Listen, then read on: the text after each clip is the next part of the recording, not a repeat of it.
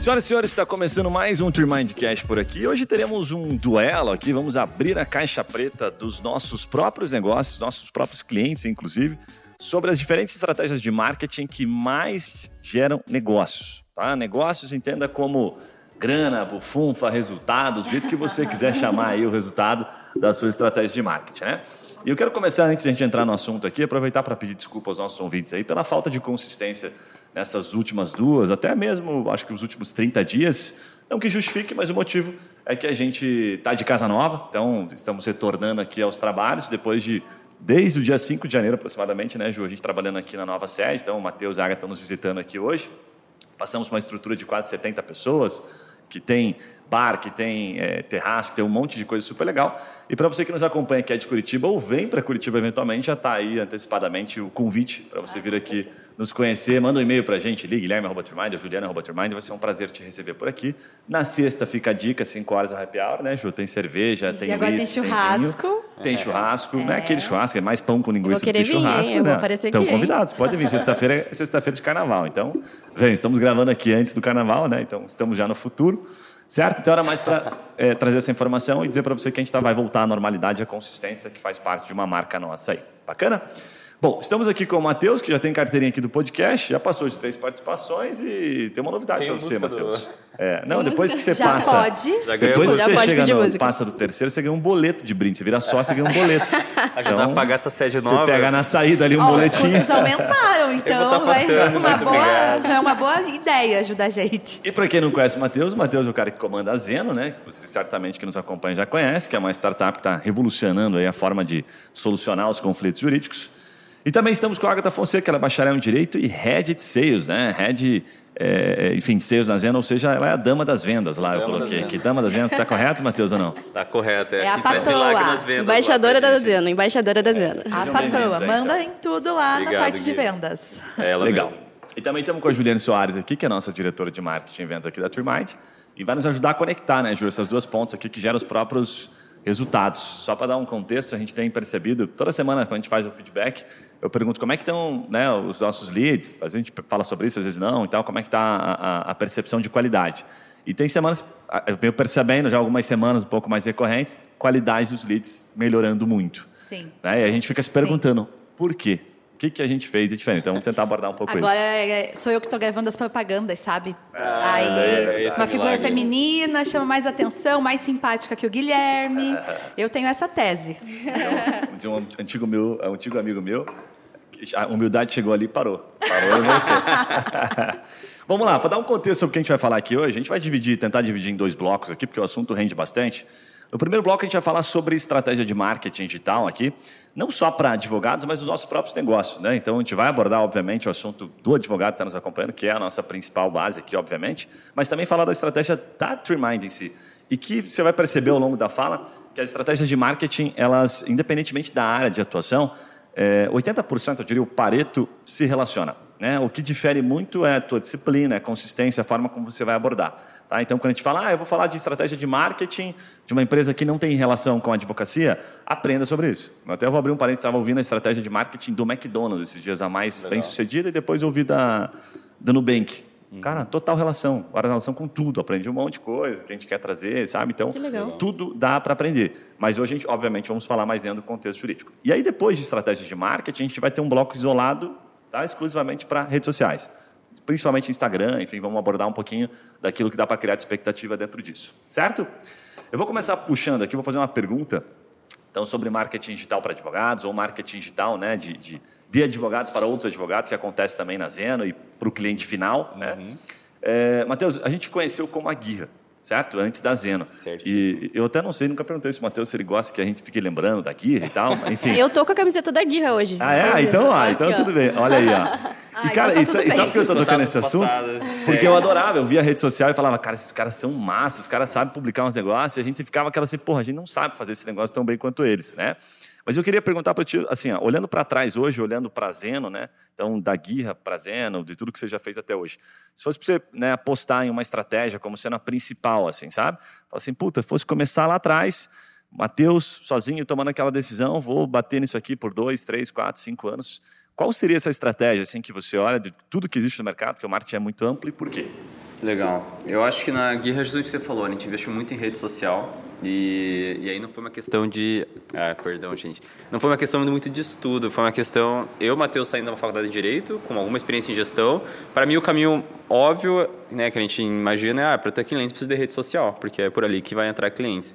E apesar de né, ter chegado em resultados legais, ter uma rede social bonita, o que a gente descobriu que não é a rede social que traz cliente para a gente. Né? Pelo menos na advocacia, para o nosso segmento, Exato. não era ali que estava o resultado que a gente precisava. É, apesar de conseguir seguidores, apesar de conseguir ter uma imagem, né, um reforço de marca legal, não gerava conversões no final do dia para a gente. E foi ali a primeira acho que decisão. Depois de quanto tempo?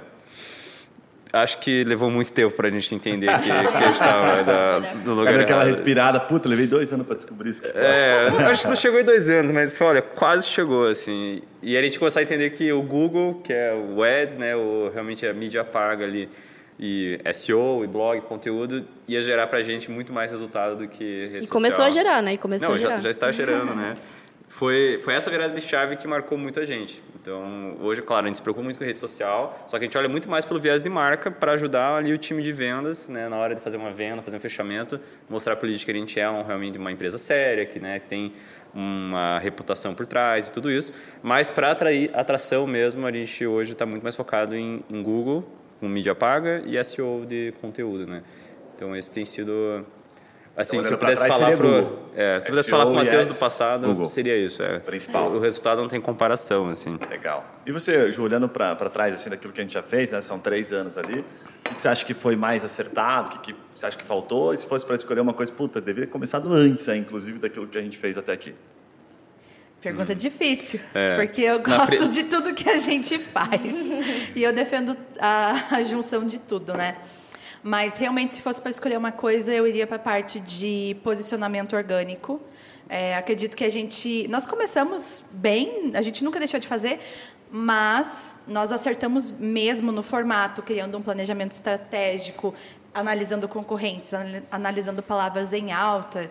Foi depois de um ano e meio, mais ou menos, que a gente já estava produzindo conteúdo. Então, antes, produzia conteúdo, mas era tipo, ah, o que, que eu acho que eu devo falar? E aí abordava. Depois, não, depois foi com uma pauta Eram definida. conteúdos um aleatórios que vocês pegavam, daí vocês começaram a fazer planejamento pra Exatamente. atingir o público. Então, acho que isso foi a principal diferença. E hoje, inclusive, é, a gente tem muito acesso orgânico assim, ao nosso site e Legal. começou a crescer bastante depois que nós realmente, realmente pensamos em uma metodologia, sabe? Estudamos sobre isso, fizemos alguns cursos.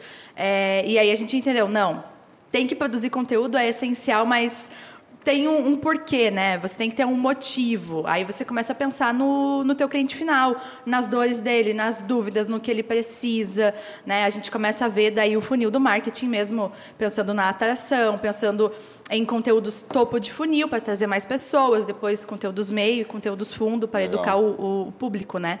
Então isso eu tenho hoje assim que é realmente essencial. Você Mas a gente também tem ads, né? É, então, então. também faz bastante sentido. Você fala isso, começa a me dar um frio na barriga, porque eu sei que esse é um lugar que a gente tá patinando muito ainda. E daí você tá tocando bem na minha ferida, assim. é, é verdade. Não é Tipo, tá falando aquilo que eu já sei, né? É, tipo, ah, não me lembra disso. eu É sei tipo que ir isso pra igreja, problema, assim, tá ligado? Você vai pra igreja, o sermão do domingo agora foi um negócio que eu já sei, o padre falava, ai, depois eu vou baixar a cabeça e falar, Vou fingir que não é comigo. Sim. Porque eu acho que é bem. é, quando a gente fala em ads e orgânico, a gente está falando em longo prazo e curto prazo. né? Exatamente. E, e eu sinto que a gente conseguiu desenvolver uma boa veia ali no curto prazo, de gerar ads, de gerar produtos específicos, né? E que monetizam bem pra gente. Mas a nossa visão de longo prazo ainda está frágil, né? Quando você fala de conteúdos aleatórios, falta de planejamento estratégico, eu sinto que a gente está ali ainda. E- E assim, o, o ads é o que você comentou, é o curto prazo. Então, se você, igual a gente, nós fizemos, nós fazemos é, ads até hoje, né? Mas é, a gente sempre está pensando na sementinha que nós estamos plantando hoje para colher no futuro. Então, isso que é importante. E realmente, o ads ele te salva, né, no, no primeiro momento. Mas você acaba ficando refém da plataforma. Então, se você não começar a plantar a semente do orgânico, você sempre vai precisar investir. É, Matheus, esse incêndio que a gente vai precisar apagar daqui a pouco. Cara, eu, te- eu tenho construído uma, uma tese que esses dias um amigo que tem uma empresa relativamente grande, ele me perguntou sobre isso, falou, cara, se pudesse escolher e tal, até por isso que eu trouxe como sugestão, eu falei para ele assim, cara, eu tenho percebido cada vez mais a, ligação de um, de um dado, assim, que é o resultado final, que é a última ponta, a última linha, é, conectado com todas as estratégias possíveis do marketing. Sim. Tá? Eu tô chamando ela de lógica do 1%. Eu quero dizer o seguinte, que na maioria das situações, no final, na última linha, você vai ter sempre 1% em termos de resultado. Que resultado que eu estou dizendo não é fechamento de contrato. Então você pega e separa 1%. Aí você fala assim, 1% é pouco ou é muito? É pouquíssimo.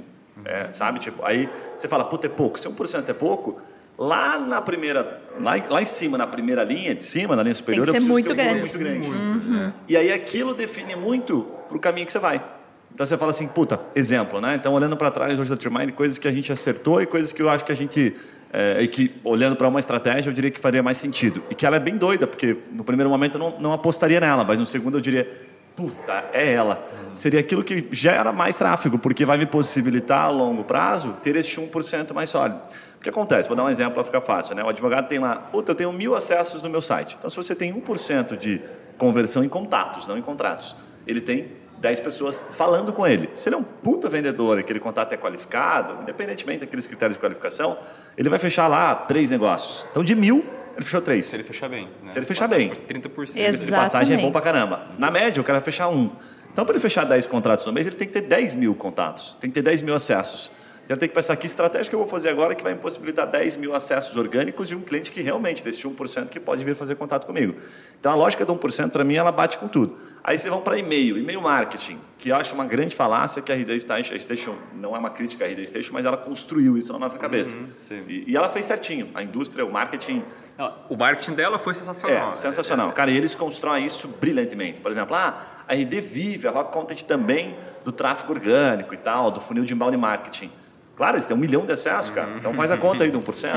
né? Não tem como não, a lógica é a mesma. Aí a resultado. gente que é pequenininho contrata a ferramenta achando que, opa, vou contratar a ferramenta e vou me dar bem. Aí você vem lá com, com os seus mil e-mails que você tem na tua base, que você acha que é uma, né, uma puta de uma base, e no final você vai ter Nada. 10 contatos. Ou nada, porque por e-mail tende a ser menor. Então, quando você olha para 1%, e aí você define, puta, eu vou olhar para longo prazo e curto prazo. Fica mais fácil de você olhar o jogo. Né? Então você fala assim, putz, se no longo prazo eu consigo SEO orgânico, vai demorar uns dois anos, o que, que eu posso fazer para que esse 1% aconteça no curto prazo? E aí vem o Google Ads. Ah, então vou fazer uma campanha aqui, vou fazer um vídeo e vou levar para o YouTube, que vão aparecer, eu vou aparecer para 50 mil pessoas pagando. Então eu antecipo aquele tráfego que em tese eu vou conseguir organicamente, se eu estiver fazendo as duas coisas conjuntas, sabe? Legal. Então, para mim, o 1% ele tem feito muito sentido, assim, na hora de definir uma estratégia. Então, olhando para trás, eu diria, cara, o YouTube ajudou muito para a gente, é, e hoje o formato que a gente tem de gravar um podcast aqui, que ele se espalha para o YouTube, é o que mais atinge gente, é o que mais tem potencial, em primeiro lugar, junto com o orgânico de blog. Até acho que ele dá mais resultado do que o orgânico de blog, porque ele tem um pouco Vídeo, mais né? de envolvimento. Aí vídeo é o futuro. É, então a gente foi, assim, sem querer, a gente acertou olhando, e não olhava para isso, olhava só para consistência, sabe? Então o nosso YouTube nem é uma puta, uma baita de uma referência, mas com tanta, sabe, consistência que a gente tem, são mais de 400 vídeos lá, a gente conseguiu vencer essa barreira, sabe? Então olhando para trás eu diria, puta, isso para mim fez toda a diferença pensando no volume, já que 1% é o nosso número final. Faz sentido ou não? Faz, faz total sentido. E eu trouxe um, um ponto aqui que eu queria compartilhar para vocês ajudarem a gente a refletir para o advogado que nos acompanha principalmente, que eu, eu percebo que tem alguns estereótipos diferentes, né? Do advogado que vai começar a fazer marketing. Tem vários que nos contratam assim. Tem aquele advogado que ele, eh, de repente, tipo o cara do começo do ano para fazer a dieta, né? O cara não, não estuda inglês, não faz dieta, enfim, um monte de coisa. aí Não vai janeiro, academia. Não, vai pra academia, ele quer fazer tudo. No marketing é o cara assim que, não, puta, ele contrata a agência agora, eu quero fazer conteúdo, quero fazer vídeo no YouTube, quero botar no Instagram, quero bombar. Foi um cara cagada. Quer correr atrás do prejuízo. Esse é o primeiro estereótipo, fazer tudo de uma vez só. E aí ele, puta, não consegue fazer nada. E aí é legal quando esse cara vem que a gente pergunta pra ele assim, "É, mas tá, hoje você tem algum tempo sobrando pra se dedicar um pouquinho? Não, cara, tô com a minha vida Fudido. Tô... Cara, daí você vai terceirizar 100% o teu estratégico, é isso? Vai deixar na mão de outra pessoa o estratégico que, em tese, é o que vai fazer o teu negócio crescer? Aí quando você faz essa pergunta, é, é, pois é. Sabe? Então esse é o primeiro ponto. É complicado que na faculdade de Direito eles não ensinam, nós- não nos ensinam a captar leads, a captar clientes, a atender clientes, a fidelizar clientes, né? Isso, isso é muito complicado. Então a gente, atende, a gente aprende a teoria, um pouco de prática e, e é isso. E a gente sai da faculdade, recém-formado, sai da faculdade e aí, o que, que eu vou fazer agora? Sim. Para onde eu começar, vou, né? né? Então, né, ou ele vai para um escritório de advocacia muito grande, né, começa a trabalhar, ou vai para concurso público, né, mas se ele quiser ter o, o, o, escritório próprio dele, como que vai funcionar? Como que eu vou atrás de cliente? Cara. Então, isso, isso é, porque é muito complicado, porque direito não nos ensina a atender clientes, a, né? Não ensina a vender, né? Não ensina a vender, não ensina a vender. Isso que você está falando, assim, o começo da guerra, é, onde foi a primeira experiência da guerra com trazer cliente? O que que eu fiz? Tinha um coworking lá no coworking jurídico, que nasceu lá um cara que vendia, alugava sala para advogados. Primeira coisa que eu fiz quando abri a guerra foi, ah, preciso de uma sala. Aí, tipo, aluguei, paguei lá, era 200 reais por mês, eu acho, do pouco dinheiro que eu tinha. Eu lembro do primeiro dia, eu sentando naquela salinha que era minha agora, e dando aquele e agora? E aí? tipo, é exatamente Os clientes vão tipo, entrar por onde? Vão tipo, bater na porta, né? É. Foi, eu lembro ali foi o momento Tocar que, sabe... a campainha o cara desesperado já abriu a porta. O, o frenesi de abrir o escritório, sabe? No, do sair do trabalho, vou abrir o escritório, não sei o quê, tá, vai ser revolucionário, é, sentar é, isso ali... dificulta muito a vida do recém-formado, né? Porque... A gente não pensa nisso. É, eles não pensam nisso, né? Sim. Eles não pensam nisso. Cara, mas eu brinquei do estereótipo ali, sabe por quê? Porque assim, ó, esse, esse é um padrão que tem, que é... Infelizmente, hoje eu acho que a gente sente mais essa ansiedade maluca que a gente sente por consumir tanta coisa, assim, né? O cara tá o tempo todo no Instagram, tá no LinkedIn, tá o tempo todo consumindo, faz com que, principalmente o advogado mais jovem, que já nasceu no, no mundo digital, ele fique maluco. Daí ele fala assim, não, não eu posso fazer, fazer Instagram, isso. eu tenho que fazer YouTube também, eu tenho que fazer LinkedIn. E aí ele cria essa ansiedade maluca. Então, eu acho que quem Mas... vence o jogo no final é o cara que tem mais equilíbrio, que ele passa a entender, ele está nos ouvindo entendendo o seguinte, puta, então eu tenho que começar por um, é, você está no zero, então você vai ter que começar no primeiro degrau. O primeiro degrau é você escolher uma coisa e fazer bem feito. Ah, eu vou começar direto na rede social. Eu discordo da visão do Matheus aqui, que rede social não dá para ganhar cliente. Perfeito. Faça, mas fique pelo menos. É o que eu, o que eu recomendo quando me perguntam, eu falo assim: não olhe para o resultado. Não olhe para o resultado. Olhe para a tua disciplina. Então, defina um número de posts, por exemplo, que você vai fazer. Eu quero fazer 100 publicações, eu vou parar para analisar. Os primeiros 50 eu não vou olhar nada. Só vou fazer para que eu me supere. Então, vou fazer 50 publicações, dedicando o meu melhor, porque você já vai aprendendo o próprio processo. Né? Então, a hora que eu chegar em 100, daí eu olho. Será que eu continuo? Ou será que eu agora faço só uma manutenção disso e vou para outro caminho? Uhum. Mas, mas dar o primeiro passo. Mas esse estereótipo que você fala de querer fazer tudo, não é só do advogado. A gente sofre muito com isso também. a gente teve, tem uma, a reunião de conselho que a gente teve, teve quarta, a gente discutiu um pouco sobre Lá na Zena a gente separou dois times, um de marketing e um de branding. Um que foca em curto prazo, em resultado, em produtos, em ads. Outro que está focado mais em marca, longo prazo e tudo isso. E, e a discussão essencialmente era que a gente não sabia o que fazer. A gente queria fazer tudo, e os, todos os times né, surtando. A gente tem que começar a pensar em vídeo, tem que começar a pensar em, em, em, como é que é, em assessoria de imprensa, a gente tem que participar de evento, a gente tem... E aí, né, um dos, dos mentores, dos conselheiros falou, cara, que empresa que vocês estão, sabe, se inspirando? Tipo, que empresa que vocês acham que tem, né, faz tudo isso que vocês querem? A gente pensou, ah, pô, Nubank. Nubank é uma delas, por exemplo, né? Tem tudo a ver com a gente. O cara falou, vocês não são o Nubank. Pô, Nubank tá Quantos tá... funcionários Exato. tem o Nubank? Qual por é o orçamento que o deles? começou, né? Porra, eles estão no IPO, né? O que, que eles já fizeram e tal. E ele falou, cara, vamos começar a voltar e pensar onde que o Nubank começou. O que, que ele fazia? Que nós estamos, que degrau da escada nós estamos. Né? Exatamente, né? que é o que a gente não olha muitas vezes, é. né? Não só o advogado começando, mas a gente mesmo como empresário e tudo mais, acho que a gente passa por isso também, de é usar uma inspiração longe da gente. Bem legal, cara. Tem uma, tem uma lógica que eu aprendi, assim, que a Ju também veio dividindo esse aprendizado com a gente, que foi assim, a gente foi pegando, no começo, né, quando você tem, pô, você tem lá eu, advogada, aí você contrata um estagiário para fazer teu marketing. Daí você, daí você vem com essa, com essa ansiedade e fala, vamos fazer vídeo, vamos fazer Instagram, vamos fazer tudo. Cagada. Primeira cagada tá aí. Por isso que eu recomendo o cara chegar no primeiro degrau e cada degrau ser uma, um ataque, assim, uma coisa específica que ele vai fazer bem feito. Então, contrata um estagiário e faz só rede social. Ou faz só o YouTube. Nem que seja por um período, só aquilo. E se torna um melhor, um especialista naquilo. Para depois que você atingir um certo padrão de qualidade, é, definir se vou atacar agora uma segunda frente e se tenho tempo disponível para aquilo. Que, que eu estou tocando esse ponto? A gente, quando começou, tinha a mesma, mesmo erro, cometia o mesmo erro de né, atacar um monte de coisa e não ficava nada muito bem feito. Aí eu comecei a entender um pouquinho assim, falei, puta, vamos começar a trazer pessoas para atacar especificamente um assunto? E hoje a gente tem. Então tem uma pessoa que só cuida do SEO. Ah, mas ele faz mais alguma coisa? Não. Só SEO, só conteúdo de blog, tudo passa por ele. Aí tem outra pessoa que só cuida da rede social, outra pessoa que só cuida do YouTube. Só mas não fazem mais. Não, só isso. Então a coisa foi acontecendo a ponto de dar condição. E aí tem uma head que, puta, cuida dessas pessoas, né? Então você vai formando um time. Aí você fala, ah, mas em que, sei lá, que degrau que a gente tá? Talvez a gente esteja aqui, sei lá, no quarto, no quinto degrau de uma escada que tem um 100. Né? E, aí vamos colocar a, a Nubank que está lá no, no, centésimo degrau. Que eu acho que é quando você, pô, você tem uma equipe de SEO, né? a gente contratou um menino aqui agora, que eles têm lá, trabalhavam no SEO do Chaves da Mão. Mudando saco para mala, porque é super legal aprendizado. SEO Chaves na mão. O que, que os caras faziam? Já tinha conhecido a estratégia deles. Eles tinham seis pessoas, seis a oito, até mais, devem ter, só para backlink de SEO. Então, assim, você separa o SEO, os caras devem estar no quinquagésimo degrau, tá? Frente no Bank, para fazer um comparativo aqui de 100 degraus. Eles devem estar no quinquagésimo. Chaves na mão é gigante, o portal tem milhões de acessos. O que, que eu acho que eles entenderam, que eu acho que é massa, assim, que conecta com a tua dor lá, é, do conselho que você trouxe? É entender o output. A gente fala output assim, o que, que eu vou fazer agora que daqui dois anos vai ser foda. Que eu vou colher, vou olhar para trás e falar, foi difícil. Olhando para frente vai ser pancada, é muito tempo, mas olhando para trás, porra, o que é dois anos olhando para trás? É nada. Para um negócio que vai ser animal. Então a escolha, ao meu ver, ela tá bem nisso, assim, tá nesse contraponto. Fala, pô, tô olhando para dois anos, aqui é o canal. Por quê? Porque esse 1%, nesse canal que eu estou olhando, esse tiro na lua aqui que eu vou dar, vai ter muita gente lá. Então, aí você vai escolher, vai escolher né? se é YouTube, se é redes sociais, onde você tem mais familiaridade, aonde o teu negócio se encaixa um pouco mais, onde você atinge mais pessoas. E aí eu toquei no ponto do Chaves da Mão pelo seguinte, que eu acho que é, é, o crescimento natural. Os caras hoje têm uma equipe de SEO, o output deles é orgânico, porque todo mundo vai lá e procura. Ah, apartamento em Garopaba de três andares, não sei o quê. Então eles têm muito tráfego via Google, que conecta o que você trouxe no primeiro momento. O que, que os caras fazem? Eles têm uma equipe de SEO, dentro dessa equipe de SEO, só SEO, eles têm umas oito pessoas que ficam só prospectando backlink.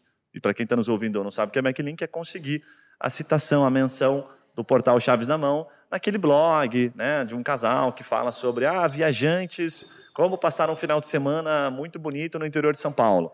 Entendeu? E aí vai lá, aparece o Chaves na Mão, para você, sei lá, alugar um apartamento, se você quiser morar naquela cidade, esse tipo de coisa.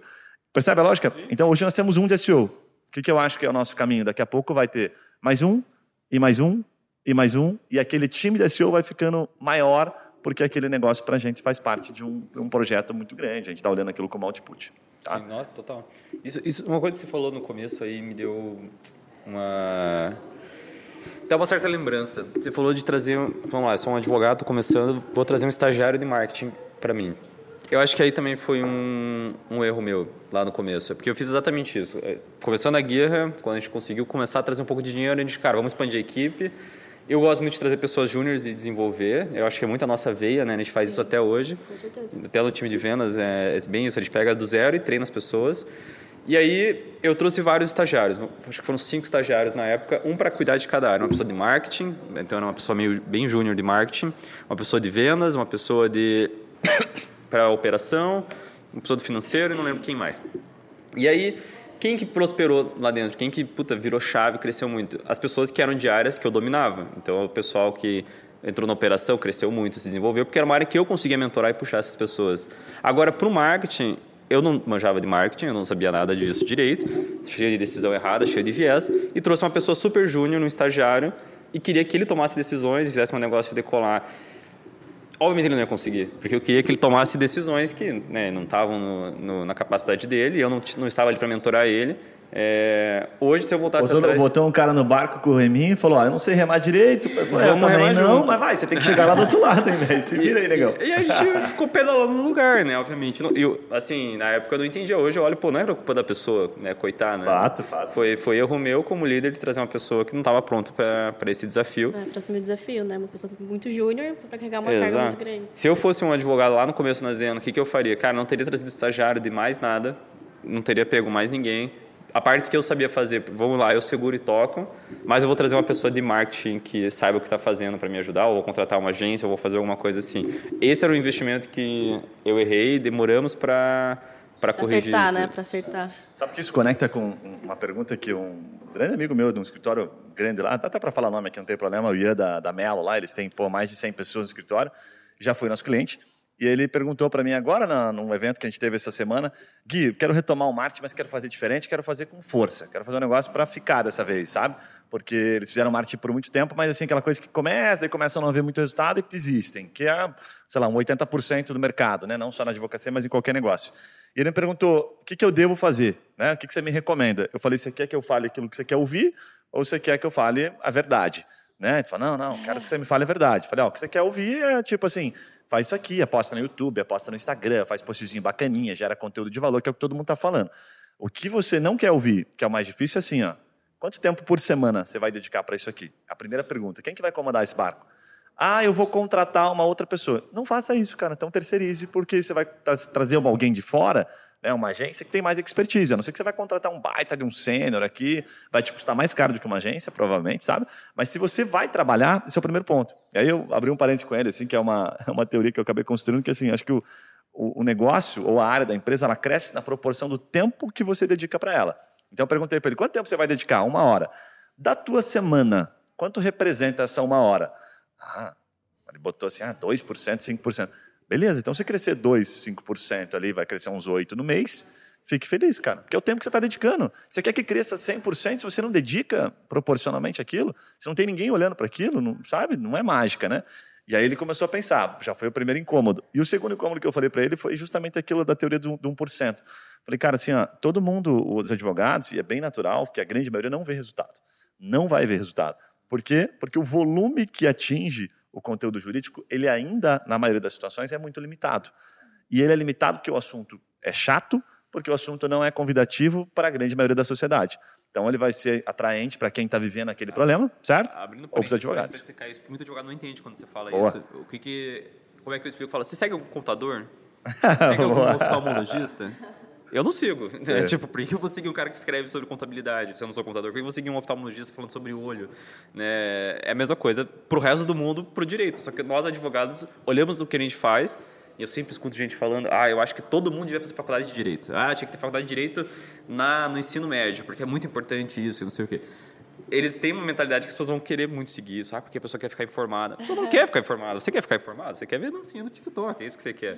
E o advogado não entende isso muito bem. Então, quando você... É só você pegar aquele dado, né? Que é assustador, ao mesmo tempo é, é- é relevante, mas ao mesmo tempo assustador, né? Dizem que do- de tudo que a gente consome em mídia geral, tá? Instagram, YouTube e tal, 80% é entretenimento. Então a gente pensa assim, toda a informação, né? Isso é- a gente já sabe, está disponível no Google, né? O Dr. Google e tudo que a gente já aprendeu, está tudo disponível ali. Mas 80% de tudo que a gente consome, o nosso tempo na internet no Brasil, salvo engano, está entre 3 e 6 horas. A gente é né? um dos países que mais gasta. É um dos países que mais gasta. A gente está atrás do Japão e tal, outros países que gastam mais tempo que a gente. Mas se 80% daquilo que a gente gasta é entretenimento, a gente pouco consome aquilo que de fato vale. Então a gente sabe que a informação está ali e aí ficou aquela coisa meio, aquela minha linha meio tênue, né, entre a gente ser é, bombardeado por aquilo que mais nos interessa e aí as grandes empresas vivem disso, né? Então a gente não passa três horas no Instagram à toa vendo conteúdo de valor. A gente passa vendo a vida das outras pessoas, vendo coisas super legais, marcas que nos interessam, vídeos engraçados, esse tipo de situação. Porque se fosse para ver conteúdo de valor, a gente não ficaria. né? Conteúdo de valor, quero dizer, tipo o LinkedIn, que tem menos conteúdo atrativo, mas quanto tempo você fica em média no LinkedIn versus Instagram? Dá uma olhada no teu celular aí, né? É, e até o próprio LinkedIn tá mudando, né? Tá, tá indo um pouco mais pro conteúdo, entretenimento, é, né? Exatamente. É, é o que vende, né? Pergunta- É, É tipo exatamente. notícia ruim, né? Fazer a pergunta assim, quem que- tipo, tirando, vamos lá, amigos que você segue, família, pessoas que você conhece, tirando entretenimento, que páginas que vocês seguem, né, de realmente conteúdo informativo? Eu tenho, sei lá, páginas de gestão, comida que eu gosto de cozinhar, mas também pode entrar em entretenimento isso. Acho que de conteúdo para mim, sabe, aprender e tal que eu sigo, é de gestão e poucas pessoas, né? não tem muita coisa. E não acho que uma pessoa do dia a dia normal, né, um uma pessoa padrão que a gente fala vai estar seguindo um advogado que ele quer se informar sobre direito. Esse é o ponto principal. É, dentro daquela lógica, até para a gente daqui a pouco passar para o próximo bloco ali, eu queria que vocês dessem um, contexto final, cada um desse um fechamento, assim, sabe? No sentido de falar, puta, acho que vai por aqui ou vai por ali. Opinião bem pessoal, bem abrindo, sem uma lógica, ah, isso aqui é certo, isso aqui é errado. Até Nada disso, aqui né? não tem muito. Não tem muito, e a gente não esconde nada. Mas eu diria o seguinte, dentro dessa tese do 1% que eu acho muito chata e muito dura quando você descobre ela, é, para ficar fácil do advogado entender, assim, o que, que eu recomendo? Ah, eu não tenho ferramentas e não tenho a expertise que vocês têm aí, a facilidade que vocês têm.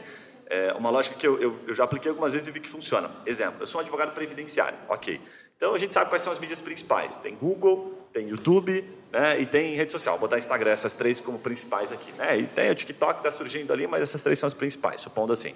Como é que eu sei se no YouTube é, é o lugar certo, pensando lá na frente, daqui uns dois, três anos? Então eu vou lá, procuro alguns vídeos relacionados ao previdenciário, separo numa planilhazinha os canais que mais têm inscritos. Então eu vou né, descobrir canais que têm 300, 400, 500 mil inscritos, certo? Clico em sobre e vejo a quantidade de visualizações que esse canal tem. Aí você vai olhar lá e falar, puta, sei lá, o canal, por exemplo, da, da Ingraço, que é uma referência no previdenciário. Os caras devem ter uns 4, 5 anos do canal, talvez um pouquinho mais, talvez um pouquinho menos, e milhões de visualizações. Então, se aquilo ali, de visualizações, se converter 0,1, nem bate 1%, porque eu sei que eles têm bastante coisa, em contatos, você já vai falar, puta merda, olhando para frente é bastante tempo, olhando para os 3, 4 anos, mas a hora que eu chego lá, olho para trás, eu falo, nossa, o que me gera de contato aqui é sensacional. Então eu vou muito para essa linha. Ah, mas eu sou um advogado empresarial, meu tributário, que é difícil. Você achou algum tributarista no YouTube? Que é, assim, que, que é top, que tem bastante inscritos, que tem bastante visualização? Não achei. Olha, se você não achou, Alerta. tem dois caminhos. Ou você é o gênio que o YouTube esperava, né? Você o assunto, você é o contador que O iluminado chegou, O iluminado você- chegou, né? Você é o, é o próprio... é, é, é, é, enfim, Moisés, que estávamos esperando, fazendo uma brincadeira boba. E, ou você, cara, tá vendo um negócio que, meu, esquece. Você é o chato do contador aqui no YouTube. Ninguém quer ver essa porra. E aí, o que, que você faz? Sai do YouTube e vai pro Coitado, Google. o vai me odiar depois dela. Entendeu? É, vai pro Google. Agora vai no Google e vê. Tem algum site tributário, não sei o que, animal? Puta, tem. Descobri aqui com uma ferramenta gratuita lá, o SEMrush, Uber Studios, vi que os caras têm um milhão de acessos. Ah, ótimo, velho. Então você encontrou uma referência. Você pode, se você for o segundo ou terceiro lugar, já tá massa. Né? E aí eu vou abrir um parênteses rapidinho de uma, uma estratégia que a gente implementou. Por que, que a gente faz o SEO? Porque a gente viu o SAG, a Aurum, os caras de software, que eles né, abordam assuntos que hoje a gente aborda igual aqui no nosso site, no nosso blog, que os caras têm um milhão de acessos. Então a gente viu que tinha um primeiro lugar. E se a gente ficar em segundo, terceiro, quarto, tá de boa, já é um volume legal. A gente está chegando ali nos 100 mil acessos, já está contente, sabe? Então você né, já começa a galgar, mas você tem uma referência, tá? A não ser que você seja né, o Steve Jobs do negócio e vai criar a referência. Agora, no Instagram também, né? Você vai encontrar advogados que têm cento e poucos mil inscritos e tal, mas talvez se olhar para 1%, no final dessa conta, o volume é muito pequeno. Tá? Então, essa seria a minha recomendação, olhar para a referência para poder descobrir qual caminho eu iria. O que, que vocês acham? Ah, para mim você falou tudo. Exato. Nem precisa complementar, não.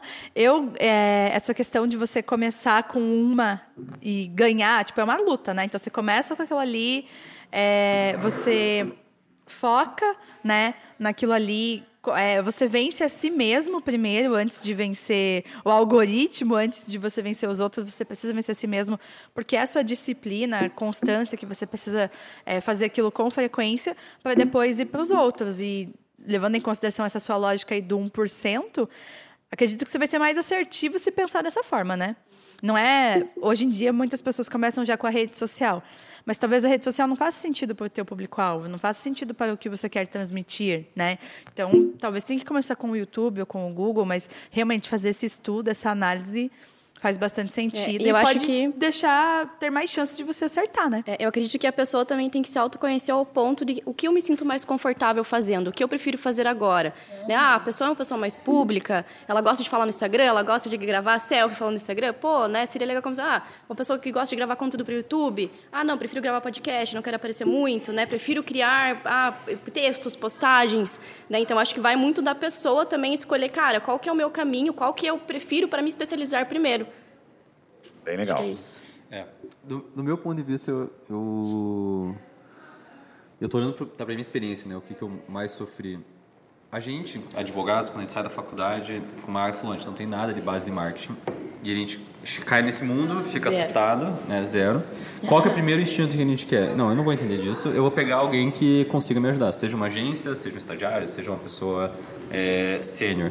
Só que se a gente não começar a dominar esse, esse, esse braço, a sensação que você fica nesse ambiente é quando você vai numa. igual quando você vai numa mecânica e o cara começa, ah, teu carro tá com tal, tal, tal problema, e a gente tem que trocar o carburador de não sei o quê. E você fica, caralho, será que é verdade? Será que não é? Será que eu tenho que trocar mesmo? Será que ele tá me passando a perna?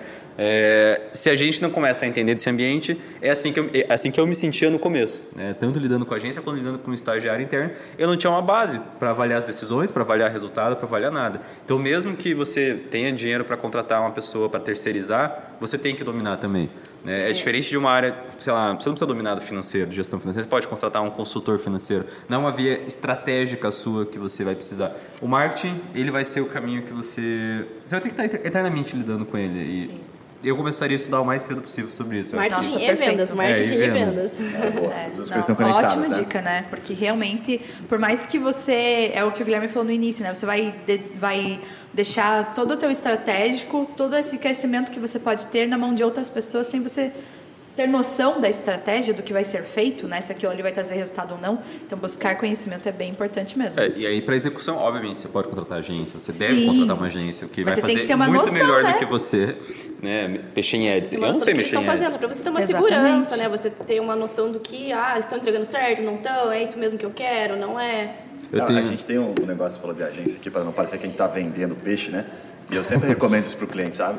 É, Os caras mais chegados, assim, o que entendem a lógica, porque a maioria não vai ter resultado com a agência, mesmo contratando uma agência que tem mais expertise. Infelizmente, a maioria não vai ter resultado. E por que, que isso acontece? Acho que tem dois, dois tipos de cliente que contrata. Tem o cliente que contrata e participa do processo.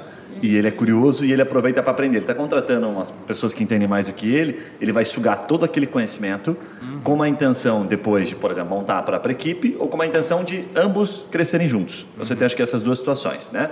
E tem o cara que contrata e terceiriza 100% estratégico. Ele fala assim, cara, dependo de vocês para eu puta, conseguir um resultado lá na frente. Então ele terceiriza 100%. Se der bom, beleza. Se der ruim, tomei no cu.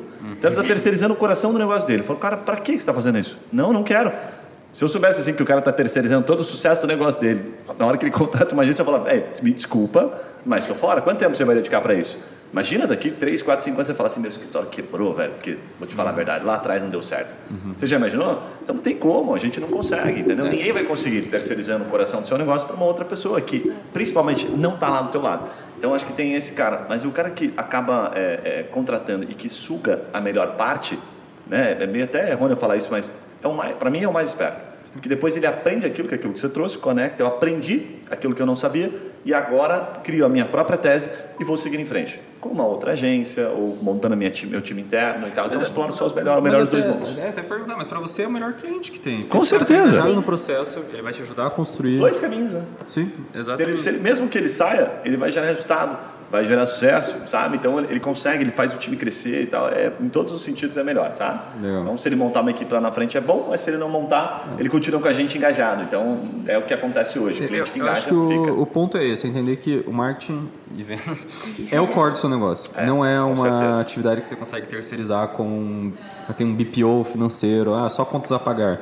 O marketing, a agência não pode ser vista como um contas a pagar que você vai só mandar para lá. Ela é um troço que você vai ter que estar envolvido. Ela é um braço seu, né, uma expansão sua muito muito relevante pro dia a dia. Bem legal. Vamos, vamos virar de chave e falar de redes sociais? Cara, quando a gente fala de redes sociais para advogados, é, deixamos até um bloco aqui dedicado para isso, porque o assunto é amplo e ele, nossa, vai levando para vários e vários outros assuntos, tá? É, então, a gente fala de Instagram, fala de LinkedIn, vamos tentar abordar um pouco das redes sociais aqui, de maneira geral, com os nossos próprios aprendizados e estratégias, aquilo que a gente recomenda, aquilo que a gente acha que faz sentido ou não, tá? Mas para dar um contexto, eu queria contar uma historinha rápida aqui que eu já contei algumas vezes, que eu achei que aconteceu com a gente, eu achei super bacana. É, eu não vou citar nomes até para preservar, mas um advogado criminalista nos procurou em um determinado momento, um advogado de Minas, e ele era um cara fudido, lembra dessa história, né? Era um cara, tinha- ele é cliente nosso Vai até hoje. que eu vou- É, não, e ele, cara, ele tinha muito processo. E como é que um advogado, isso é bem é, briga de ego do advogado, tá? É, é bem interna essa piada. Como é que ele mede se ele é fudidão ou se ele não é tão fudidão?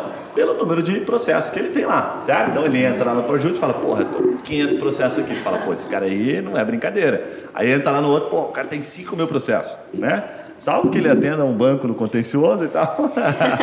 em outras situações, esse cara tá bem ou tá mal. É a forma como ele né, julga. E aí, olha só, é interessante. Que interessante. Ele entrou em contato e falou, Guilherme, é o seguinte, abriu o coração, assim, literalmente. Falou, ó, cara, rede social, ah, ninguém me conhece, Google também não. Eu não sou um cara conhecido digitalmente, mas no meu meio, eu sou foda. Sabe? Os caras que realmente, os advogados e tal, os caras me conhecem, sabem que eu sou. O tempo todo saindo decisões aqui, meu nome está sendo citado, vou lá para o Migalhas, vou para o Jota e tal. Mas digitalmente, né, ninguém me conhece. Qual foi o bichinho que mordeu ele? É o bichinho da vaidade. E aí ele me trouxe uma situação, falou, cara, mas tem esse advogado aqui, ó, que era um outro advogado, e eu tenho números hipotéticos, que eu não lembro os números exatos. Eu tenho 500 processos. Exemplo aqui, tá? E ele tem 10, cara. E só que esse cara aqui, velho, ele é o foda. Esse cara tá sendo convidado para dar palestra. E aí eu, puta, cara, só abracei ele, né? Chorou no ombro, tá? Literalmente. Choramos Falei, juntos. cara, assim, ó, o bichinho da vaidade te picou. Né? Eu falei, vamos, vamos falar de números, negócios. Se ele tem tudo isso aqui e você está vendo relevância nisso, e ele está sendo convidado para dar palestra, mas ele não tem processo hoje, será que ele ainda vive de processo? Será que ele ainda advoga? Ou será que ele faz. Ele tem outros produtos, ele acabou produtizando direito, né? Uhum. E aí, abrindo um parênteses, esse próprio advogado, eles são conhecidos entre os dois, são, são amigos, assim, não há nenhuma rixa, nada. Ele trouxe isso porque é uma reflexão que ele queria propor, sabe? E o que, que eu achei legal, para concluir? Eu trouxe para ele dois cenários. Eu falei assim, cara, é, você está tentando o melhor dos dois mundos, o que é muito difícil. Mas este mundo em que a gente olha mais da vaidade, em que a gente olha número de inscritos, de seguidores, como principal métrica, pro direito, como você já bem trouxe no bloco anterior, ele é uma falácia, ele não vira negócio. Eu tive a oportunidade de, de entrevistar aqui, inclusive no nosso Instagram, nosso podcast tem vários, que tem 80, que tem 100 mil inscritos, que eles compartilham. Não vem negócio, vem autoridade, vem indicação, mas negócio direto não vem. E aí qual que é o caminho natural que muitos acabam trilhando? Vender curso, vender outros serviços é para outros advogados, que é a base de seguidores. né? É, exatamente. Então essa história ilustra um pouquinho, só para dar um contexto, daquilo que muita gente enxerga que a rede social é o caminho para isso, mas no final acaba descobrindo, hum, não deu para viver desse negócio. E o tempo que você gasta para construí-la é muito grande. É. E aí vem a, a, a maior reflexão, quem que é o advogado com mais seguidores no, no Instagram, em qualquer rede? Chutando, né? Vozes da minha cabeça. É a Juliette. A Juliette é uma advogada e Ué. tem muitos é seguidores. Verdade. Eu acho que não tem assim, ninguém com Se você quiser é, ter um Instagram forte, vai pro Big Brother. Você vai conseguir. Mas a questão é, a Juliette advoga no dia a dia? Não advoga? É bem na reflexão que você, que você puxa. A pessoa brincou comigo isso esses dias. Ô, ô Matheus, deixa eu puxar a pergunta. Eu queria que né, vocês ajudassem a, a, trazer aqui, principalmente a Ju que está administrando hoje as nossas redes sociais ali com o time e tal. Cara, eu sempre achei muito massa a rede social de vocês, desde da época da Guirra e da Zeno. É, para mim é referência, assim, sabe? É, a Ju vai, depois vai me dar um beliscão, mas comparando, assim, eu já vejo muita rede social. Eu, eu, entro um pouco na rede social, mas quando Não vejo, se pode comparar. É, é, é, não, é, mas assim, sabe aquela comparaçãozinha a gente fala saudável? isso nossos clientes, é, ele não tá eu, seguindo. eu olho algumas redes sociais, assim, cara, que eu falo, puta, que criativo isso aqui, cara. E tem vários que eu olho. E aí, tipo, é difícil de passar isso para a equipe, porque, naturalmente, é aquela coisa do, do estagiário, da pessoa que ainda não tem aquela bagagem e você já tem, mas você não dedica tempo para aquilo, né? Então, eu olho, comparo, mas não critico, não fico puxando ele dizendo, ah, isso aqui tem... Cara, só fico, sabe, tentando fazer com que aquilo evolua, passando um pouco do conhecimento. Então, eu pergunto para vocês, o que, que você acha que faz a diferença, por exemplo, na rede social hoje da Zeno, ou da época da Guia, que você considera? É o time, é a cultura, é a estratégia, é aquele tempo que você dedica toda semana? O que, que faz a diferença ali para ter publicações, para ter engajamentos? Fala assim, puta, que rede social bacana, que, que vitrine legal. Legal. Assim, bem humildemente, eu não posso levar o mérito pela, pela nossa rede social. É a nossa equipe que faz. É... A Zeno tem uma cultura um pouco diferente né, de uma empresa tradicional. Então, a gente dá muita autonomia para o time Claro, a autonomia vem sempre com responsabilidade e a gente faz isso porque a gente tem uma cultura muito forte. Então o pessoal entende muito o nosso propósito, para onde a gente está indo. Exato, é, eu falar exatamente isso. A partir do momento que eles entendem qual é o propósito da Zeno, eles vão transmitir isso nas redes sociais, entendeu? Então a gente tem isso muito forte, tanto que a gente fala ah, a cultura da Zeno, né, propósito. Todas as pessoas que estão na Zeno hoje, elas têm um propósito, elas estão lá por um propósito. Né? Não é só ah, é por dinheiro, etc. Não, elas entendem muito bem como funciona, elas acabam transmitindo isso, né? Seja no time de marketing, seja no time de venda, seja no time de operação. Eu acho isso bem legal. É. E aí, assim, hoje como é que funciona? A gente tem a nossa equipe interna composta de duas pessoas só. Então, uma pessoa do design, está com a gente desde o... quase desde o dia 1 lá, o Léo. É, ele foi responsável por construir a nossa marca, desenhar né, nosso rebranding, tudo isso. E a Castro, que é a nossa head de marketing, que já veio aqui no, uhum. num episódio. Primeiro que a gente gravou esse ano, né? No primeiro. E ela é responsável por, pela parte criativa e tudo mais. Eu acho que um, um ponto bacana é que ela não é advogada, ela não é do meio jurídico, então isso já traz uma linguagem mais clara, uma linguagem mais acessível. É, mas é o que o, o Gui falou, ela é focada em autoridade, não, não é focada em gerar conversão de cliente, não é gerada em, em em atração efetivamente. É, eu até entrei na rede social de vocês aqui e vi tipo assim, ó, time, né? Ó, 8 bilhões esquecidos no banco. Cara, para mim isso não é só a cultura ali, lógico, né? Mas é, vocês em algum momento alguém pensou naquela estratégia juntos e debateu, falou: "Ah, vamos fazer sobre isso aqui". Tem isso, esse planejamento? Tem, tem, com certeza. Vamos é... falar sobre isso aqui, né? Vamos pegar um time e tal, como é que é isso? A gente sempre busca, uh, quando se fala time, sempre busca estar tá acompanhando as novidades do, do dia a dia. Da mídia, né? Do que está Da- acontecendo, do que está em alta, A pra gente- gente... É, a gente entendeu que, apesar, é muito difícil trazer seguidor para advogado, uma forma era a gente conseguir estar, ser também um canal de atualização mais do que de conhecimento jurídico. Então, além de estar postando conteúdo do tipo, ah, sabia que você tem tais direitos? Vamos também puxar para o lado essa notícia do, do, dos 8 milhões, do coisa, saiu em tudo que é lugar, no G1 e etc. Vamos a gente também compartilhar. É, a gente tenta tá, a gente está engatinhando nisso ainda, mas a gente quer cada vez mais relacionar nosso conteúdo com contemporaneidades. Então, ah, saiu uma discussão de que não sei quem, sei lá, bateu em tal pessoa.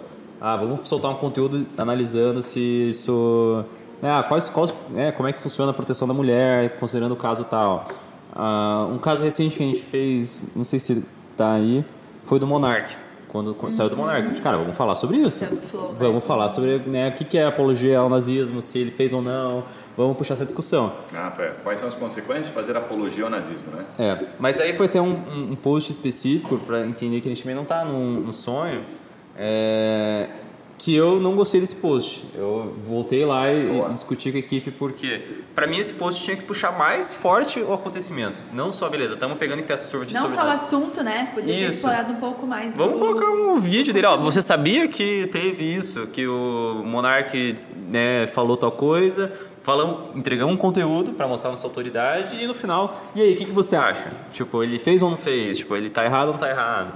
É, eu sinto que a gente ainda tá muito no só, pegamos, aprendemos a pegar as contemporaneidades, o que, que tá na alta, o que, que tá acontecendo, aprendemos a postar rápido, então pô, corremos atrás de um conteúdo para produzir sobre nazismo e tal, entender o que é apologia ao nazismo. E assim, ninguém lá dentro é advogado muito gabaritado, nosso time interno. Né? A gente não. Não é. A gente deixou de ser advogado. A a Agatha é uma vendedora, não é advogada, eu sou gestor. Então a gente, para produzir conteúdo, a gente tem que correr atrás da nossa rede, acionar alguém que entende de criminal, por exemplo. E aí isso tá legal. Só que ainda assim é só o conteúdo. Para mim a gente tem que dar o próximo passo, que é como é que eu vou gerar engajamento com as pessoas, além só do conteúdo, mas vou conseguir realmente puxar essa novidade. Essa primeira parte eu acho que foi a mais difícil. Porque você tá antenado, conseguir reagir rápido, pegar uma pauta que você tinha de conteúdo, tipo, mudar ela, tipo, ah, não vamos postar isso essa semana porque surgiu tal coisa, vamos reagir rápido, fazer hoje. Parece fácil, e eu no começo achava que era fácil. Eu lembro que eu ficava com aquilo, meu, é só postar, gente, é só, tipo, ser outra coisa, faz um É só post aí, postar, é só postar. Vamos fazer, gente. E assim, é óbvio. Idiota do advogado que não entende de marketing, não entendia de marketing.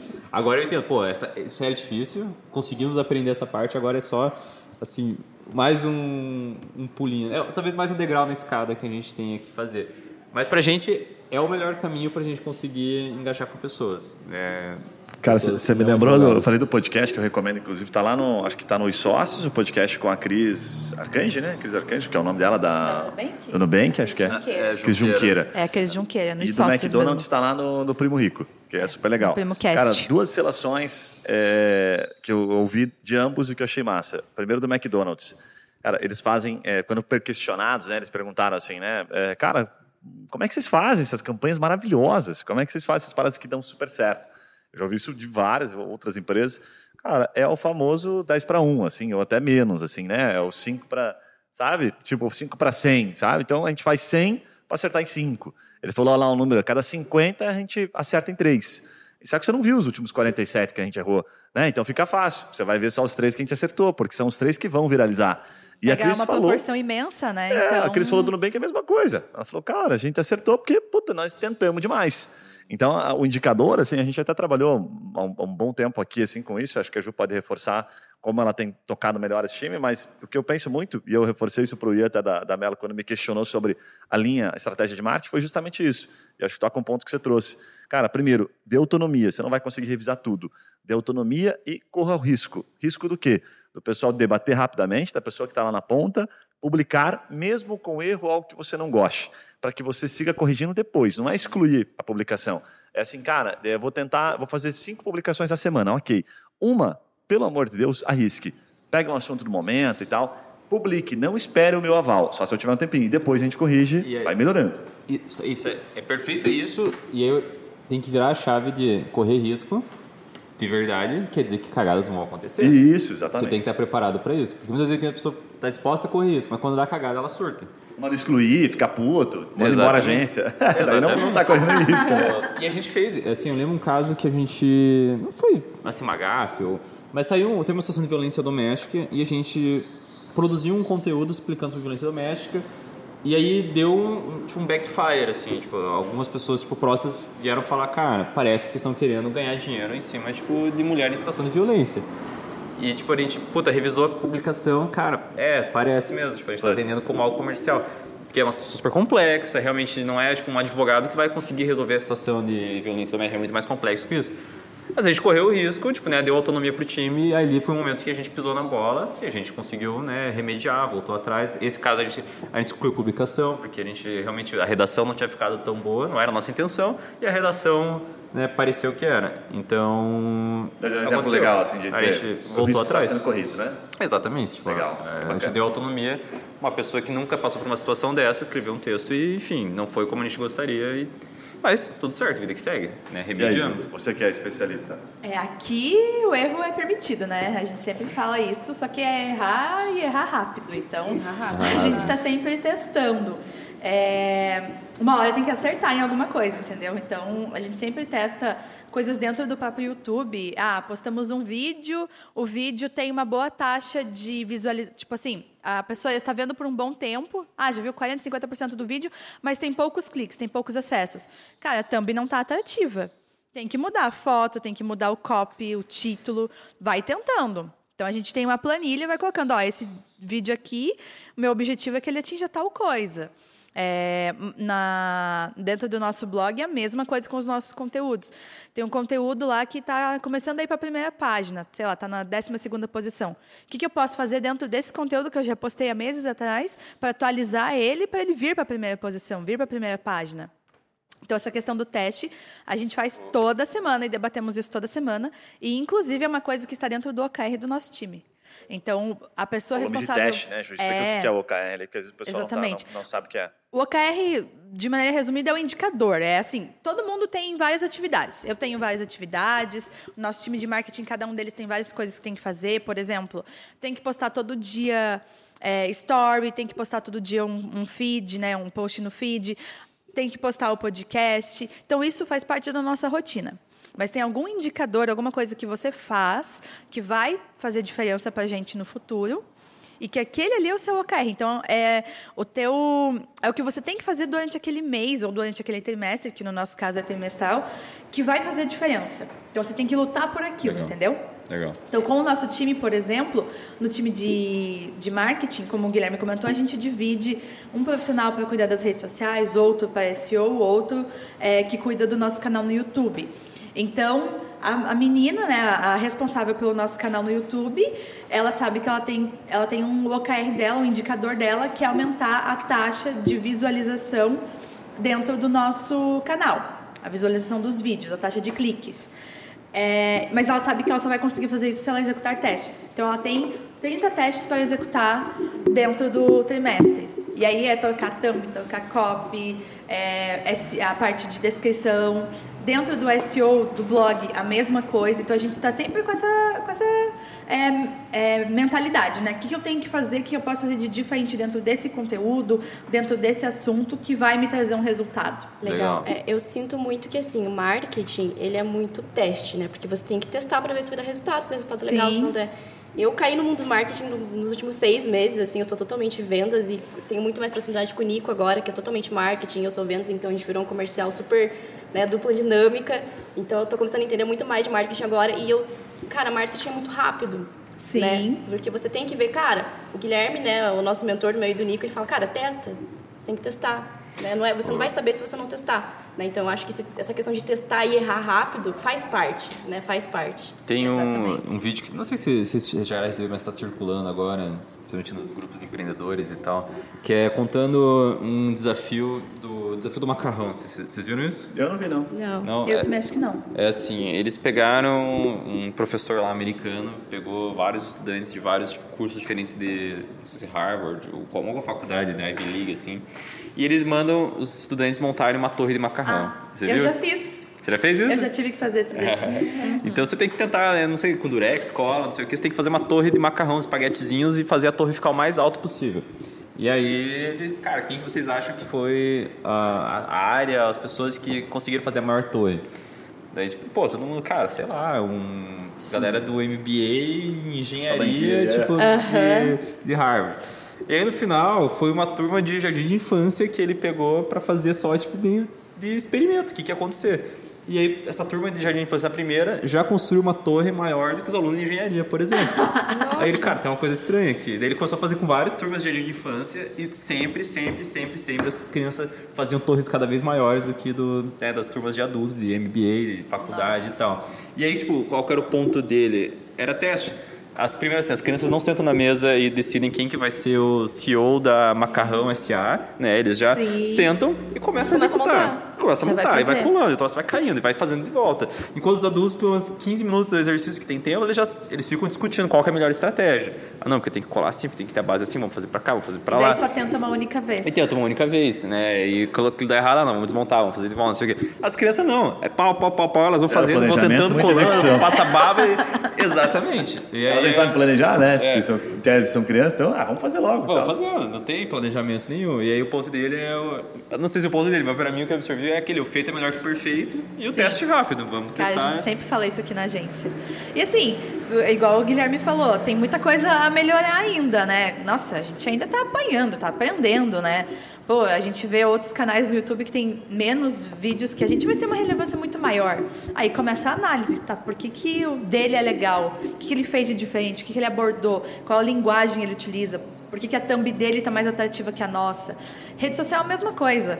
A minha favorita, assim, é, das redes sociais que eu mais sigo e adoro é a Resultados Digitais. Pô, RD? aham. É que na, na rede social é Resultados Digitais o nome. Gente, é sensacional. Eu, eu fico encantada com os conteúdos que eles fazem. E eles testam um monte de coisa, eles não têm aquele padrão, então tá sempre mudando, mas você sabe que é deles, entendeu? Porque tem sempre o roxinho deles ali na publicação. É. E, dá pra, e assim, são posts frequentes e eles aproveitam o hype. Então, é o que vocês comentaram de tentar aproveitar um assunto que está em alta. Hype. Essa é uma boa palavra. É isso, é isso que eu tava tentando puxar e É. não sabia como expressar. Mas é Cara, hype. é muito louco. Igual quando, quando começa Big Brother Brasil. O que você mais vê é empresa, marqueteiros, né? Pessoas ah, mais influen influencers mesmo, que produzem conteúdo falando do BBB. E assim, eles não estão falando do Big Brother Brasil, mas eles é, abordam algum assunto, mas a identidade visual deles é parecida com a do BBB. Então você vê aquilo ali e você, tipo, você se interessa, porque é o assunto do momento, entendeu? Quando tem Copa do Mundo, a mesma coisa. Então o pessoal aproveita alguma coisa que está em alta. Bitcoin, né? Que tá NFT. Gente, eu já vi tanto conteúdo sobre NFT e assim. É super legal porque as pessoas realmente aproveitam isso. Então, tudo que você conseguir mesclar isso junto com o teu conteúdo, né, com, com a tua empresa, dá para aproveitar. Eu vi uma publicação esses dias de uma advogada e ela estava fazendo uma análise de todos os problemas da problemas jurídicos que existem, que foram abordados dentro da, da série da Netflix Emily em Paris. Não sei se vocês já assistiram. Não, mas eu sei. Mas, sei. gente, a série é muito legal. Eu já assisti as duas temporadas, gosto bastante. Mas ela abordou de um jeito tão legal. A gente até compartilhou com o time no grupo da equipe, da nossa equipe interna, porque foi muito legal. É, teve, uma, teve um momento lá, por exemplo, que a Emily precisou assinar um contrato é, de que ela era responsável por um relógio de milhões de dólares. E aí a mulher colocou: será que é permitido a empresa fazer isso? Porque o contrato ele estava é, em francês e ela não fala francês, ela fala inglês. Então, ela poderia ter assinado um contrato que está numa língua que ela não conhece. e aí, cada situação, ela abordava algum problema jurídico, trabalhista, invasão de um quarto de hotel. Aí ela explicava: será que isso é permitido? Quais são as legal. consequências? E teve um- um então foi muito legal, legal. assim, então? Nossa, sensacional. Tanto Aí, ó, que apareceu para mim que nem sigo ela, Vamos pegar entendeu? assim, ó, aí vem a lógica, né? Quantos ela já tem? Dá até para entrar na rede social dela e dar uma olhada nos anteriores. Provavelmente não ela seja o primeiro. antes desse? Ela já deve ter tentado Sim. outros vários e não virou. Com certeza. Isso Lógico, que você falou, teste, né? Ju, foi, era bem o ponto que eu ia puxar, que eu imagino o nosso ouvinte advogado em casa, ah, mas eu sou advogado, eu não posso fazer nada na rede social diferente, porque tem Cara, regra da OAB pode. e tal. Esse aí já foi o... O maior exemplo de que, cara, você pode. Sim. Não- não se e é prenda com perfeito, desculpas. Porque ela, ela pegou uma série que está super em alta, que muita gente fala. Então ela, ela pegou aquele conteúdo do momento e ju- uniu ao jurídico. E ali a gente a- acaba aprendendo várias coisas, entendeu? Então é muito legal. Chama Pra- muito pra É lógica fácil diferente, do- né? É uma lógica É. diferente. O advogado Sim. pensar, ai não, eu sou especialista em trabalhista, que tem que postar conteúdo sobre isso. Cara, não, você pode fazer comentários, você pode ir, né, pelas, pelas bordas, assim, para você gerar conteúdo sobre isso. Né? E essa lógica a gente também não aprende na faculdade de Direito. Mas É. esses dias eu, eu fiz, eu dei uma, não lembro quando foi que eu dei uma, uma palestra, a pessoa perguntou, mas o que, afinal pode e o que não pode? Assim, daí não tinha pensado naquilo e resolvi dar uma resposta muito simples, assim, achei que, cara, encaixou. Não sei como é que veio na minha cabeça aquilo, mas foi assim, você só não pode falar de você mesmo, o resto você pode tudo. Mas como assim? Você só não pode falar de você mesmo. Tudo que você pensar em falar, assim, toda frase que você começa falando sobre, ah, eu ou o meu escritório, eu ou o meu, você não pode. Não é que você não pode, assim. ali- Aliás, grande parte você não pode e a gente não recomenda. Porque você não vai vender para ninguém falando de si mesmo. Né? E quem fala de si mesmo é o, Exatamente. é o velho e bom ego. Então, quando você está falando para fora, qualquer coisa para fora, falando, olha o que aconteceu aqui, olha que legal isso aqui, e está comentando em cima daquilo, aí sim, aí você está realmente gerando valor, que é o que está, inclusive, lá no código de ética, né? Que é você agregar informação, gerar valor, gerar conteúdo de fato, né? Agora, é, tem, tem várias formas, além de- dessa, da, da Emily em Paris ali, por exemplo. Vou abrir um parênteses, eu peguei minha mulher assistindo essa, essa série aí. Achei Emily meio safada, porque ela pegava um cara, depois ela pegava outro e tal. Nosso público é adulto o aqui, que, então dá pra o que falar. fala na série é que se você está em Paris, se você está na França, você não é comprometido. Você não é uma Nossa pessoa Senhora. comprometida com outra. Tá, fecha então, parênteses, volta no foco, porque ah, essas pessoas que assistem essas séries ficam viciadas, elas defendem a, a atriz Vou ali. assistir agora, fiquei curiosa. Mas enfim, aí, só para dar um, um contexto rapidinho, o que, que eu, eu já sugeri, e eu acho que faz bastante sentido para um advogado mais tradicional. Isso que a gente está falando, assim, ó, é, é um pouco romântico falar da série Emily em Paris ou de outras séries, e se encaixa muito para o advogado que já está nesse contexto, que representa, sei lá, dizer assim, 1%. O restante que eu ia sugerir, que, é- que, cara, é a mesma lógica, é a linha de raciocínio que o cara tem que pegar. Não é uma referência, ah, então eu tenho que buscar na Netflix. Não, é só um exemplo para você seguir se você, ah, eu sou um tradicionalzão, né? Então, o que, que eu faço? Vou lá no Migalhas, vou lá no Jota, vou nos canais principais de comunicação, vejo as bombas que estouraram, né? Ah, o STJ, sei lá, é, agora, vamos supor aqui, tá um negócio bem polêmico mesmo, que é para falar sobre o assunto. O Lula está dizendo que é inocente. Ponto. Porque, né? Mas, ok, mas o STJ teve um entendimento os processos dele foram arquivados aqui? O que, que aconteceu? Fala sobre aquilo, o agrega, assunto, né? Transforma, não entende. simplifica. Fala assim, transforma, simplifica. Dê a sua opinião. Aí você está pegando um assunto legal. Então, fui no assunto lá num, num extremo. Aí você vai pegar um outro assunto aqui. Ah, o STF decidiu agora que isso aqui né, vai ser desta forma. O entendimento é este. Transforma aquilo, agrega aquela informação, mas não pegar a informação dentro dele, pega o print do, do, do Migalhas e bota na rede social. Não, traz o assunto e fala de maneira diferente. Eu vi uma publicitária, para finalizar o, o raciocínio, falando que, eu achei muito legal, ela fala que a comunicação não é sobre o que a gente quer falar, a mensagem que a gente quer passar, e sim sobre o que o outro quer entender. E ela traz um dado que eu achei massa, que assim, que isso é meio óbvio, ela fala, cara, é, infelizmente, infelizmente, porque é muito difícil, a nossa forma de falar ela vai ser interpretada por no máximo, sei lá, uns 10% daquele volume de pessoas, por mais simples que a gente fale. Então, uma mesma informação pode ser repetida, falada de maneira diferente por pelo menos umas 100 vezes. E cada um que falar vai né, atingir um determinado volume de pessoas. Elas vão ser absorvidas de maneira diferente. Então, dá para falar muito sobre um determinado assunto de maneira diferente. Eu achei isso muito foda. É, disso que você falou, a primeira coisa que me veio na cabeça, quando, ah, porque a gente só pode fazer conteúdo informativo. Se abrir o, o Nubank, se abrir a RD, você não vai ver eles falando sobre eles mesmos. Não vai ter lá eles falando sobre a... Ah, Nubank é o melhor banco do mundo, não sei o que. Não, eles estão falando sobre conteúdo, estão postando coisa. Já é o caminho normal da, tipo, do marketing, se a evolução para onde a gente está indo, né? Marketing de conteúdo. E segundo é pensar um pouco, porque pensar um pouco em finalidade. Tipo, por que, que você quer ter rede social e qual objetivo você quer alcançar com ela? Porque isso é importante. Você está falando tipo, de uma veia de uma, né, uma opção de o cara poder fazer conteúdo em cima de hype, né, pegar uma forma uh, mais construída e tudo mais. Agora eu tenho colegas que têm um escritório empresarial que atende é, empresas super tradicionais, super raiz, é aquele escritório bem bem, é bem tradicional, arroz com feijão empresarial. Cara, ele posta conteúdo falando, ah, revisão da lei de falência, não sei o quê, tipo, conteúdo super intelectual. E eu conversei com ele, cara, por que vocês fazem isso? Ele, ah, porque a gente quer mostrar que a gente é muito sério, que a gente tem muita, muito gabarito.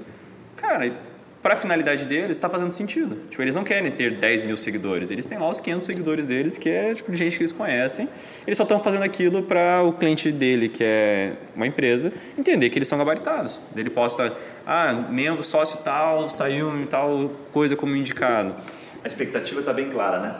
É, eles têm um objetivo é bem definido. Bem eles não vão gastar um centavo a mais em, em, em rede social, além disso. E para eles está ótimo. Mas eles gastam, eles, têm um, eles criaram a, a, estratégia. Eles criaram um instituto de discussão de direito, sei lá o que é, onde eles promovem eventos para as empresas deles fazerem tanto network entre elas, mas também para fazer tipo palestras e discussões sobre certos temas jurídicos relevantes. Para eles isso engaja muito mais, eles usam isso como canal para captar novos clientes, porque daí os, os empresários que já são parte podem chamar outros empresários para vir fazer parte também é, participarem no evento, eles já usam isso para abordar. Aí eles gastam uma grana. Eles gastam uma grana, pagam o jantar, trazem gente foda para falar. Né? E tudo bem, o rede social deles não, tá, não é a prioridade, mas essa estratégia é. Então... Os caras sabem de onde vem o ganha-pão, né? É. O que, eu gasto, meu recurso, meu 80%. Né? O, que, o que me incomoda em rede social é que muito advogado está lá e não sabe por que está lá, entendeu? está produzindo é. conteúdo que às vezes Acho não faz sentido. Não sabe, ele... né? Não sabe no sentido de. É, a gente fala assim, mas parece que, pô, o cara tá fazendo besteira, tá lá por uma vaidade. O cara acha que aquilo ali vai levar para algum resultado, né? Vai descobrir só depois. Então, para isso estamos aqui, né? Para tentar abrir um pouco o olho. Não dizer que a rede social não é boa, mas para alinhar a expectativa. Dizer, olha, isso aqui é um, hoje eu vejo como é um mal necessário, mal no sentido não pejorativo, mas você precisa estar tá lá. Né? Você precisa estar nessa rede social. Ela é mais para agregar, né? Não é, não é, ah, não vou conseguir vender pela rede social. Ela é mais uma forma de você agregar né, de você putz, mostrar para o seu cliente a expertise que você tem, né, de você gerar confiabilidade nele no, no assunto e tudo mais. A rede social tá para agregar, não, o objetivo dela não é converter, né, no meu ponto de vista, né. O objetivo dela é você agregar, né, para putz, é, tá conversando com um cliente, olha, é, a gente vê nosso Facebook, segue a gente lá no Instagram para você dar uma olhada nos conteúdos que a gente posta, né? O, pô, o lead, o cliente vai entrar lá e vai falar, oh, realmente, né? Eles sabem do que eles estão falando, tem, né? A gente vai gerar uma autoridade para o cliente a partir das redes sociais. Isso me, me, me traz até Bem um legal. ponto que quando eu comecei a Guia, ela era uma, uma, um escritório focado em consumidor. Então era o consumidor que eu falava, era o consumidor que eu atendia. E eu lancei é para minha rede de amigos. Então, sei lá, tenho 900 seguidores no Instagram. Praticamente era esse público que estava no meu na guerra, acompanhando a guerra. Até hoje, as pessoas acham que eu sou um advogado do consumidor. Tipo, mesmo a guerra tipo, não, né, não é verdade, mais é verdade. É o teu é? posicionamento, é, né? Até hoje, eu mando muita indicação para a Agatha fechar de amigo, de colega, de família, de pessoas que já trabalharam comigo. E eles vêm buscando o quê? Ah, mas eu estou com problema de aviação, estou com problema de não sei o quê. Alguma vez chegou um lead buscando um problema trabalhista? Um lead. Não. Os caras associaram a minha imagem, meu, meu, meu círculo de amizade e tal, do pessoal que, né, dos leigos, assim, eles me associaram com o consumidor. E até hoje é isso que acontece. Faz, sei lá, três anos, que, dois anos que eu não posto nada de consumidor, mas ficou impregnada essa, essa imagem minha. Então, sim, rede social é. Ela é um mal necessário é. e ela gera efeito. Não, criou teu, a, tua, a tua identidade, né? E depois que você cria, tem o um lado positivo só tem lado negativo se você quiser sair daquilo, né? Como você está explorando isso, então, pô, só tem né, resultados positivos.